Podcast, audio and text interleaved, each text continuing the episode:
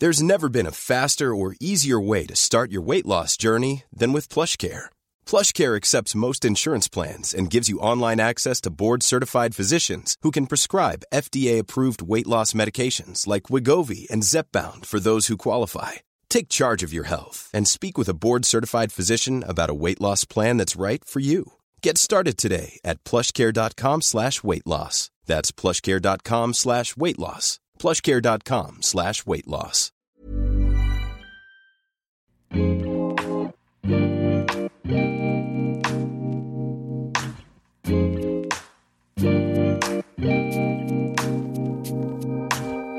Bonjour à tous, bienvenue sur le comptoir de la psychologie. Je suis très contente de vous retrouver aujourd'hui pour vous parler du narcissisme. Il y a deux semaines, j'ai publié un épisode sur l'hypnose avec Mélanie Gauthier et je suis vraiment ravie parce que cet épisode vous a beaucoup plu. C'est la première fois justement que je faisais un épisode à deux et je suis contente que ce format vous ait intéressé. Il va y en avoir d'autres, enfin, j'espère. Donc merci pour tous vos retours. Aujourd'hui donc je reprends le micro seul. Pour cet épisode sur le narcissisme, je vais lire un petit commentaire sur iTunes avant, ça fait un petit moment. Un commentaire de Laura qui me dit Moi qui ne suis pas du tout spécialiste de la psychologie, ce podcast me permet de mieux comprendre certaines notions ou courants. C'est instructif et clair. Merci beaucoup. Merci à toi Laura, c'est super. C'est vraiment le but de ce podcast aussi, en même temps d'aborder certaines notions, qu'on soit euh, spécialiste de la psychologie ou qu'on n'y connaisse rien, qu'on puisse s'y retrouver. Donc aujourd'hui, je vais vous parler du narcissisme, qui est une notion qui est pas évidente. Donc je vais essayer de vous donner euh, quelques pistes et j'espère que ça va vous éclairer.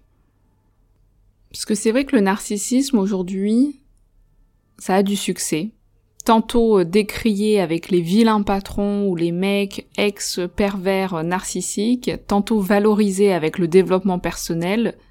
J'ai lu la dernière fois une publication qui disait oser le narcissisme. C'est donc difficile d'y voir clair et les théories psychanalytiques s'embrouillent aussi un petit peu. Parce que est-ce qu'on peut parler des pathologies du narcissisme? Est-ce que ce serait une nouvelle pathologie? Donc un petit peu comme si euh, je suis narcissique comme je suis schizophrène, ou quelqu'un pourrait dire je suis un pervers narcissique. Enchanté. D'ailleurs, je vais pas vraiment aborder la question du pervers narcissique parce que sinon ça serait trop long. Je sais pas si j'en ferai un épisode un jour, mais la semaine prochaine, je vais parler de la perversion. il y aura de quoi aussi vous nourrir un petit peu sur le sujet. Donc pour cet épisode, je parle du narcissisme, mais forcément, il y aura du manque dans mon propos. C'est un sujet tellement vaste et complexe, ne serait-ce en psychanalyse, que je vais le parcourir, mais je vais pas pouvoir aller dans les détails, aller aussi loin qu'il devrait être traité. D'ailleurs, pour moi, je vous avoue que c'est un des concepts que je trouve les plus compliqués chez Freud. Freud, il en a parlé, donc il a commencé en 1914, donc euh, c'était la guerre, mais Freud, son seul souci, c'est de remanier ses théories avec le narcissisme.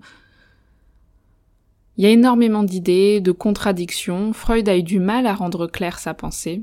D'ailleurs, il a dit dans une lettre à son ami euh, Abraham, j'ai bien difficilement accouché du narcissisme. Donc même lui, je pense, euh, ça a été un long travail. Donc on va voir le narcissisme qui fait partie de la vie, même d'un besoin vital, puis il a l'autre versant, le versant plus extrême, mortifère, puisqu'on pourra en mourir comme Narcisse.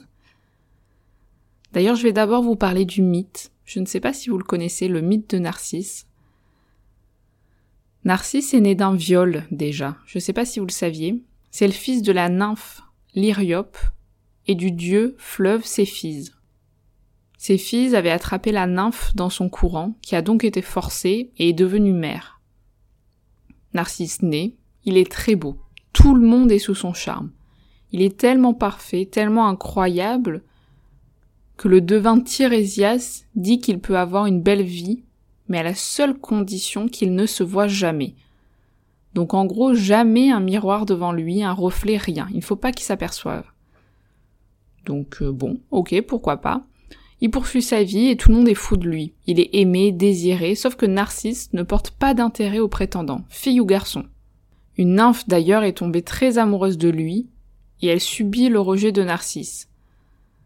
Cette nymphe d'ailleurs elle avait été condamnée par Héra, puisqu'elle parlait trop, et donc c'était une nymphe qui ne pouvait répéter que les derniers mots d'une phrase. Elle s'appelait Écho. Et elle voulait tellement Narcisse qu'elle s'épuisa dans sa quête. Je crois qu'elle s'est transformée en caillou ou quelque chose comme ça, et il restait plus que l'écho de sa voix. Donc voilà, Narcisse est très convoité, filles, garçons sont à fond sur lui, l'idéalise, il est beau, sûrement trop d'ailleurs, mais il rejette les autres, il n'en veut pas. Parce que tout cet amour, il ne, il ne le donne pas, il se le donne à soi. Et donc il devient aussi son propre amour. On peut donc voir un petit peu les prémices des pauvres personnes qui tombent amoureuses d'un narcisse ou d'une narcisse, puisqu'il y a cette forme d'inaccessibilité de cet amour, du fait que la personne ne voit que son reflet. Une des autres victimes, et pas des moindres de Narcisse, c'est Aménias. C'est un grand admirateur. Il a mis fin à ses jours et avant ça, il a supplié les dieux de le venger, ainsi que toutes les victimes de Narcisse, si désespérées qui supplie les dieux que Narcisse tombe amoureux comme ils l'ont été et qu'il ne puisse jamais posséder l'objet de son amour. Il a vraiment envie, Aménias, que Narcisse ressente la souffrance de s'être pris une rousse un petit peu, de ne pas pouvoir consommer cet amour. Eh bien, ça a été entendu, puisque un jour, Narcisse se penche devant un lac et il y voit son reflet. Malheur, ce fut le coup de foudre. Il essaye de s'embrasser, il se cherche, il est fasciné par ce visage, ce corps, puis il finit par se reconnaître. C'est donc le désespoir. Il se blesse, il mange plus, il ne boit plus, il en meurt. Son corps n'a jamais été retrouvé, mais à la place il y avait une petite fleur avec des pétales blanches, une fleur qui donc porte son nom, Narcisse. Donc vous voyez, c'est un mythe qui est quand même assez euh, fascinant, parce que Narcisse de base, il va mourir de désespoir de ne pas pouvoir s'aimer lui-même. Croit son image, il tombe fou amoureux. Donc d'une certaine façon, je trouve que même dans le narcissisme, déjà on peut se dire qu'il y a du deux. C'est pas uniquement soi.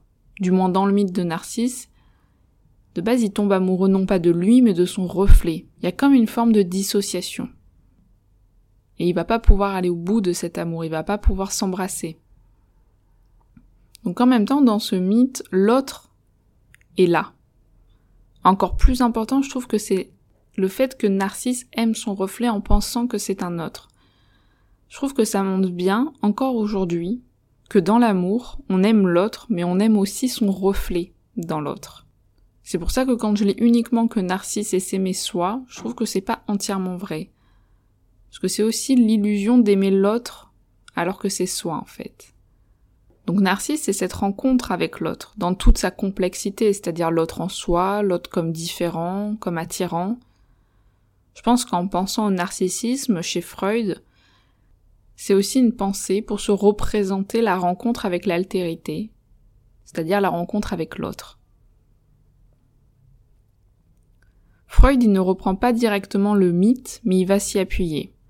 Le terme de narcissisme au départ est utilisé par Nake et c'est pensé comme un comportement sexuel, c'est-à-dire que certaines personnes traiteraient leur corps comme elles pourraient traiter le corps des autres, avec qui ils ou elles ont des rapports sexuels. Donc dans un rapport à leur corps assez amoureux, ils s'embrassent, se regardent, s'excitent. C'était pensé dans ce sens-là. Et Freud, comme à son habitude, il adore prendre des situations un petit peu excessives ou qui ont des significations assez connotées au niveau de la sexualité pour l'amener dans un langage courant ou du moins euh, moins intense. Donc c'est en 1914 que Freud écrit son article sur le narcissisme. Avant 1914, il parle du président Schreiber.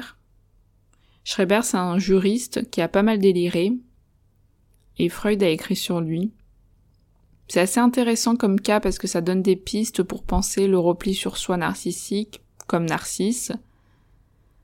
Il explique que Schreiber est tombé amoureux d'un de ses collègues, mais c'était pas une relation possible. L'homosexualité, elle ne pouvait pas être vécue. Et donc Schreiber avait énormément investi cet amour sur ce collègue, mais du fait de l'impossibilité à vivre cette histoire d'amour, ça s'est retourné sur lui. C'était tellement intense qu'il en venait à totalement délirer. Il pensait qu'il avait une relation privilégiée avec Dieu, qui pourrait être sa femme, qui pénétrait les rayons du soleil, enfin, voilà, vous voyez un petit peu toute la connotation sexuelle du délire, donc euh, il est parti un petit peu loin. Et après, on va s'intéresser aussi à l'origine du narcissisme. D'où ça vient? Faut savoir que le bébé au départ, il se perçoit pas comme différencié avec la personne qui lui donne des soins. Donc sa mère, son père, enfin en tout cas l'adulte qui vient étayer, prendre soin de lui. Il y a vraiment l'idée d'un tout, de faire un avec cette personne, que ce soit la mère ou le père, ou la personne qui l'accompagne au quotidien. Donc au départ, le premier amour est d'une certaine façon narcissique, puisque l'enfant fait partie de cette personne, ou cette personne fait partie de lui. Et du côté des parents, c'est un petit peu la même chose aussi. Il y a aussi cette idée d'un tout. On parle de His Majesty the Baby. C'est-à-dire il est parfait, il est incroyable. His Majesty the Baby dans sa forme caricaturale. Il sera un sauveur, un grand patron, un héros des temps modernes. Si c'est une fille, elle sera une princesse, tout le monde la trouvera incroyable. Puis elle épousera un prince riche pour dédommager la mère, ce qu'elle n'a pas eu. je rigole, hein, je donne vraiment les formes caricaturales, mais on voit que très tôt, les signaux, les mandats sont là pour les enfants. Ils ont évolué aujourd'hui, mais il reste des messages inconscients présents, surtout en fonction du sexe biologique de l'enfant. Donc quelle est notre réserve narcissique? Il y a le narcissisme primaire, ce qui est donné à la naissance. Ça a beaucoup de sens, ce qui peut se passer dans les premières années de vie. Pour s'aimer, il faut que les premiers regards posés sur nous aient été aimants aussi.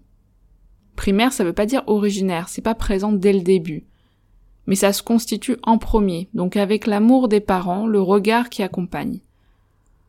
L'enfant se prend un petit peu comme le centre du monde, l'unique amour de ses parents, toute la libido est sur soi. Puis il y a le narcissisme secondaire, donc nous aussi, on investit sur les autres. Ça part de soi, puis après la boucle tourne aussi vers les autres. En sachant que quand ça s'auto-alimente, on doit d'abord s'aimer un minimum pour aimer les autres, puis aimer les autres pour continuer à s'aimer.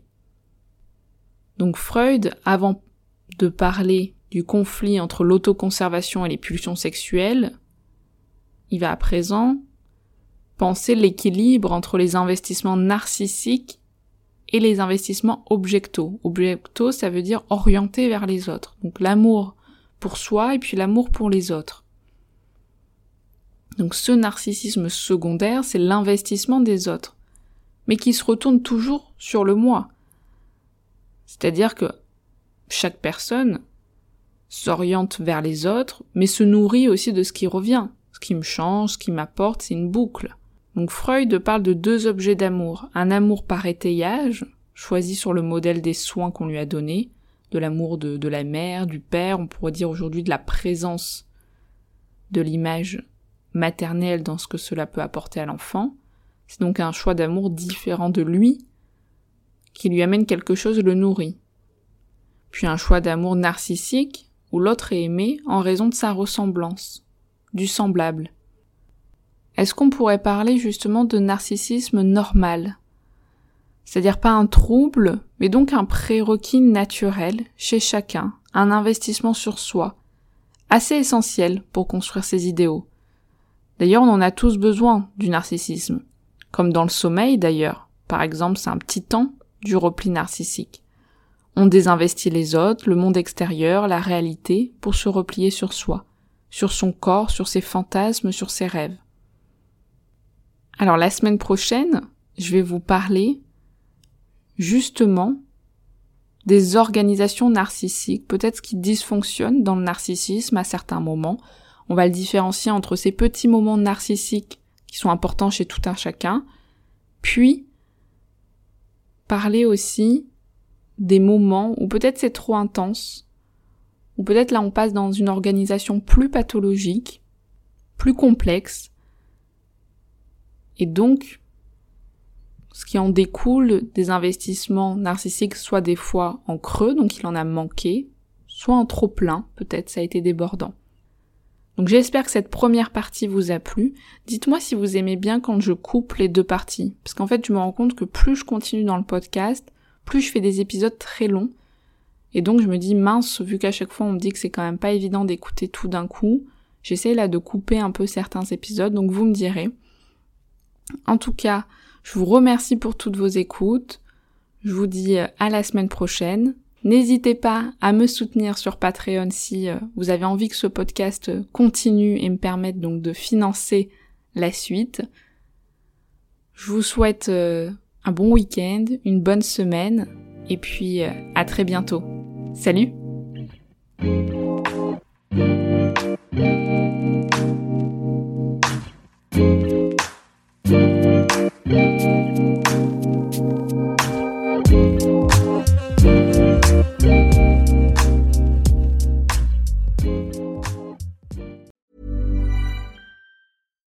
When you make decisions for your company, you look for the no-brainers. And if you have a lot of mailing to do, stamps.com is the ultimate no-brainer. It streamlines your processes to make your business more efficient, which makes you less busy. Mail checks, invoices, legal documents, and everything you need to keep your business running with stamps.com. Seamlessly connect with every major marketplace and shopping cart. Schedule package pickups and see your cheapest and fastest shipping options from different carriers. With rates up to 89% off USPS and UPS rates. And with the Stamps.com mobile app, you can take care of mailing and shipping wherever you are. Make the same no-brainer decision as over 1 million other businesses with Stamps.com. Sign up with Code PROGRAM for a four-week trial, plus free postage and a free digital scale. No long-term commitments or contracts. That's stamps.com. Code program.